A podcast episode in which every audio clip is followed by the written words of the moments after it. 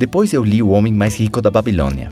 Esse livro incrível que mostra o que fazer com cada moeda que chega ao seu bolso. Imagina um pastor de cabras que se tornou o homem mais rico da Babilônia. Era tão rico que muitos falavam que tinha mais dinheiro que o rei.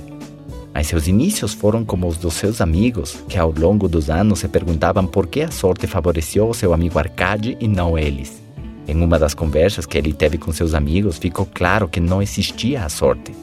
Pois vocês considerariam sorte que um homem que estuda a sua profissão, trabalha com afinco e aprende como fazer bons negócios conquiste o sucesso? O rei um dia chamou Arcade e perguntou a ele como que um pastor de cabras conseguiu chegar nesse ponto de riqueza e se esses conhecimentos poderiam ser ensinados. Arcade falou que sim, que se o rei quisesse poderia mandar chamar a 100 alunos e que ele poderia ensinar os segredos do ouro para que eles possam se tornar os professores de todos os habitantes da cidade pois a riqueza de uma cidade é proporcional ao conhecimento e riqueza de cada habitante dessa cidade. E quando foram reunidos os 100 alunos, o Arcade começou a passar o seu conhecimento e a sua experiência para conquistar enormes riquezas.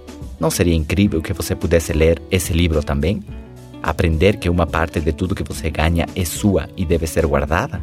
Muitas pessoas pensam que todo o seu salário é seu e esquecem que com ele pagam quem limpa sua casa, quem conserta sua roupa, quem leva comida, quem lhes dá serviço, e no fim todo mundo pegou o dinheiro das suas mãos e ele ficou sem nada.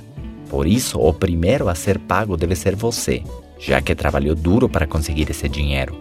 Plante sua árvore da riqueza com apenas uma semente e vai ver o seu dinheiro multiplicando de uma maneira que você nem consegue imaginar. Criar o hábito de poupar pode fazer a diferença total em sua vida.